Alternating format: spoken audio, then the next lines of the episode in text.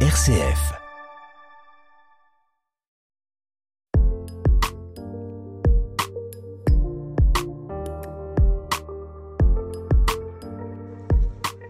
Et si les difficultés et les épreuves de nos vies nous faisaient découvrir des ressources insoupçonnées, et si un certain courage créatif nous permettait d'extraire du chaos de sa propre vie la poignée de lumière suffisante pour éclairer un peu plus loin que soi, comme l'écrivait euh, Christian Bobin. Mais qu'est-ce que ce courage euh, créatif et comment est-il euh, incarné par certains personnages bibliques? C'est ce que nous tentons d'explorer dans cette émission.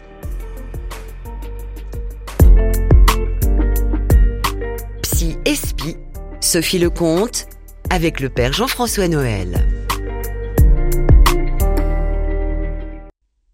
Et bonjour Père Jean-François Noël. Et bonjour Sophie. Merci d'être avec nous hein, pour cette dernière émission consacrée au désir spirituel résistant. Qu'est-ce que vous en pensez de cette phrase euh, de Christian Bobin? Elle est, elle est Oui, hein? c'est magnifique. Oui. C'est vraiment magnifique et ça va tout à fait dans, le, dans la lignée de, de ce que nous pouvons offrir comme accroche à la grâce. Quoi. Je me disais ça en vous écoutant. C'est-à-dire que c'est toujours le même problème, c'est que où on est lisse et on attend une intervention magique, ce qui ne vient jamais, ou on remue un peu, comment, on remue un peu, on remue, enfin, on, se prête à se laisser griffer par euh, par la grâce, quoi, par euh, et Dieu, Dieu remue des remue quand nous bougeons un peu sur nous- nous-mêmes. Aide-toi et le ciel t'aidera. Voilà, Oui. une façon de dire ça. ouais. Alors quand on fait le constat de ce désir spirituel résistant en nous, comme on l'a vu euh, durant ces trois dernières émissions, quels sont les outils dont on dispose, selon vous, pour combler euh, ce désir? C'est vrai qu'au début, euh, dire, quand ce désir spirituel euh, se cogne un peu parce qu'il trouve pas de quoi se nourrir et qu'il et qu'il se retourne ou qu'il devient euh, angoisse ou désespoir ou qu'il euh, s'est trompé de voie, euh, voilà. parce que il y a euh, la vraie question, c'est pas alors la vraie question, c'est comme la première réponse, comme je vous l'ai dit, c'est d'aller faire, euh, je sais pas quoi, moi, Un voyage spirituel en un Inde. voyage spirituel en Inde ou de faire une longue analyse, euh, ce, euh, l'un et l'autre. euh, enfin voilà, de, parce que parfois il a besoin aussi d'être écouté pour soi, quoi. Bon. Un voyage thérapeutique en Inde aussi. Voilà. C'est euh, possible. Ce que vous voulez. Bon. Euh, choisissez. Euh, et puis on s'aperçoit que bon, ça peut donner des fruits de sérénité, de, de réconciliation avec son histoire pour De gestion cheval. des passions aussi. Oui, et puis ça suffit pas Pourquoi ça suffit pas? C'est parce que il y a deux questions en fait. Je suis bien placé pour le savoir parce que j'ai moi-même fait une analyse et j'ai moi-même euh, voilà euh, fait un long travail et je me suis assez vite aperçu que cette introspection sur le moi, sur mon histoire, sur mes blessures, sur ma famille, etc., était nécessaire pour que je me reconstruise, et comme c'est nécessaire pour les gens que je reçois, et en même temps, ça ne va pas répondre à une autre question. L'autre question, c'est qui est? quelle place je dois avoir dans ce monde?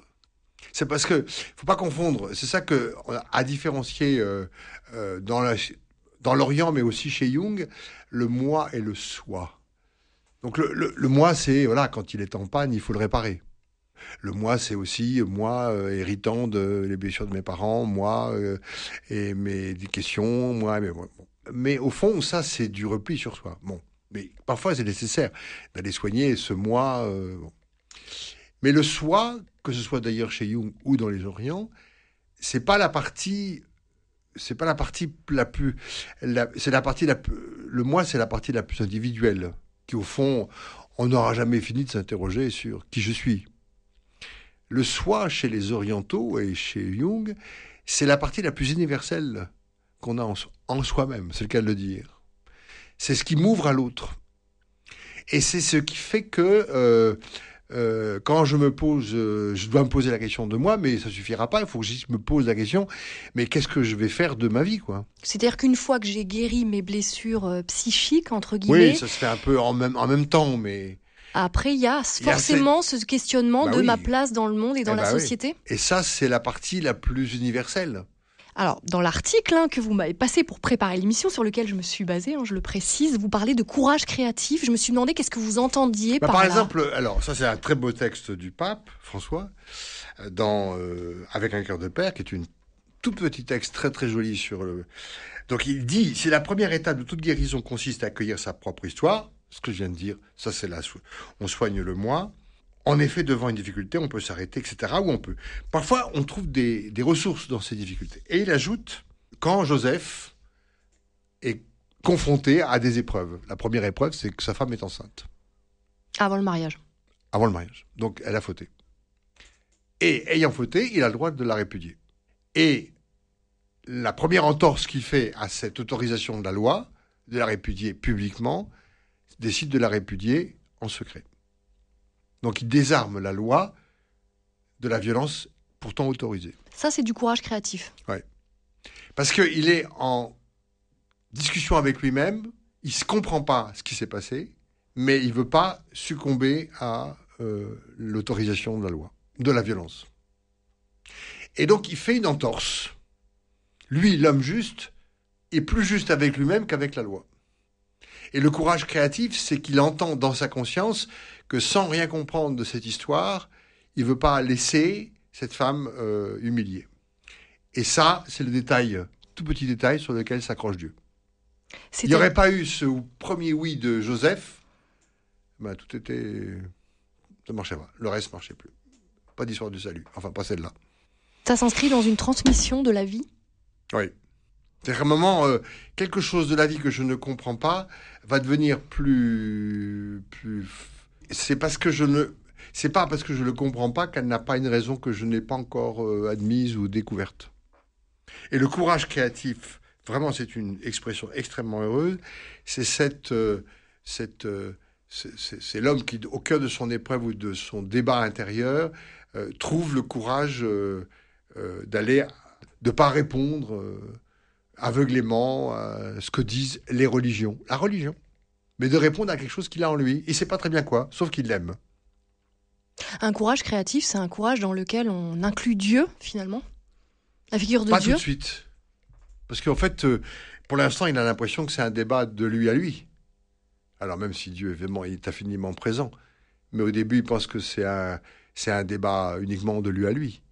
Donc, soit il est juste et il obéit à la loi et la loi l'autorise à, soit il désobéit à la loi, enfin il fait une entorse à la loi et il obéit à sa conscience. Et c'est ça le courage créatif chez Paponceau. Ce qui donne, euh, ce qui prouve que Joseph, il n'est pas pied et point lié à la religion, mais qu'il est, euh, qu'il a en lui de quoi critiquer que euh, voilà que le, le, Shabbat est fait pour l'homme et non pas l'homme pour le Shabbat. C'est, c'est, c'est, il le dira sans arrêt que la loi est faite, elle est pédagogique, mais qu'elle peut euh, non pas se tromper, mais la loi avec le cœur, faut pas oublier le cœur. Voilà. Alors là, vous parlez de, de, des histoires personnelles, de ce courage créatif. J'aimerais qu'on revienne un peu sur les émotions. Euh, est-ce que quelle place elles ont dans ce désir spirituel?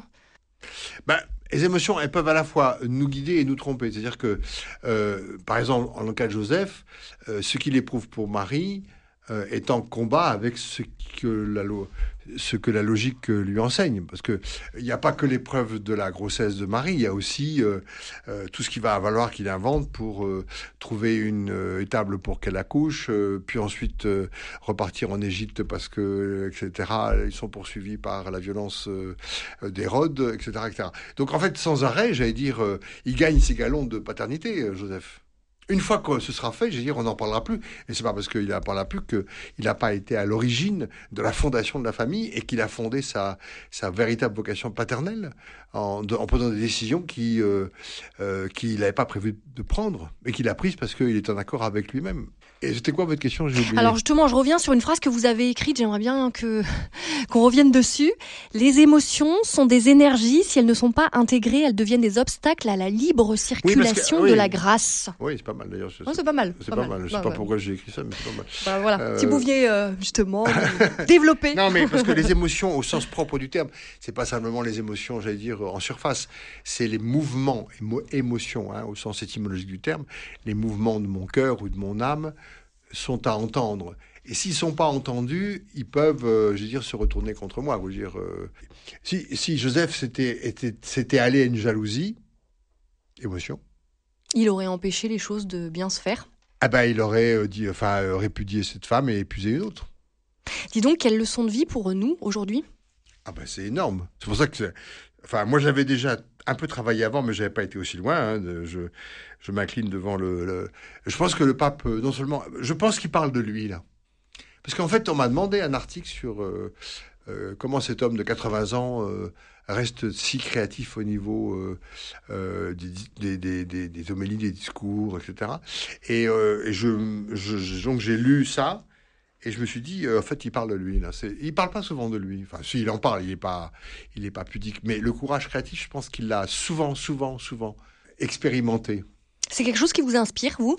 Ah Plus personnellement, même euh, je, pense comme à la homme, fois euh, comme homme et comme homme en tant de que prêtre et euh, psychanalyste aussi. Ça me ça m'a beaucoup consolé cette de trouver chez cet homme une confidence pudique mais réelle qu'il a dû lui-même plus d'une fois. Enfin, quand on connaît son histoire, on sait bien à quel point il a été lui-même euh, euh, dans l'affaire euh, en Argentine, enfin sans reprendre les grandes histoires, il a été lui-même confronté à, on l'a, l'a accusé de traître ou de collaborateur avec la junte.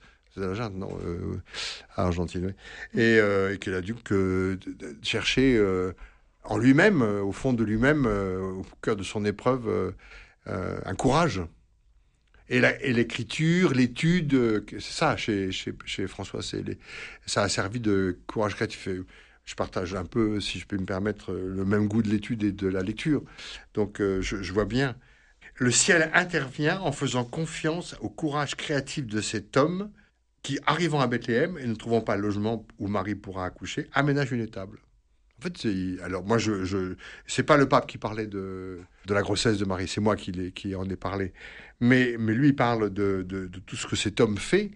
Euh, il pourrait dire euh, quand même, euh, si Marie accouche d'un fils de Dieu, on aurait pu quand même aménager au moins une chambre à peu près correcte pour, je sais pas ce qu'aurait dit. Enfin, c'est son premier né. Dire, elle pourrait quand même regarder son mari avec une certaine méfiance. Tu n'es même pas capable de trouver une chambre pour que je puisse accoucher de mon premier né. Une étable. Mais enfin, il a que ça.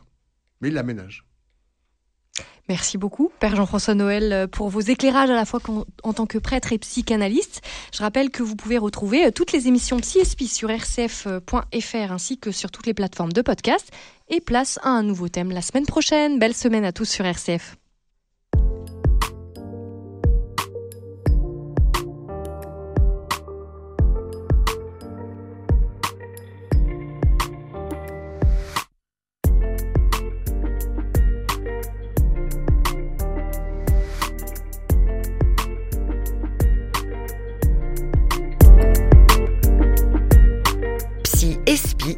Sophie Lecomte avec le Père Jean-François Noël.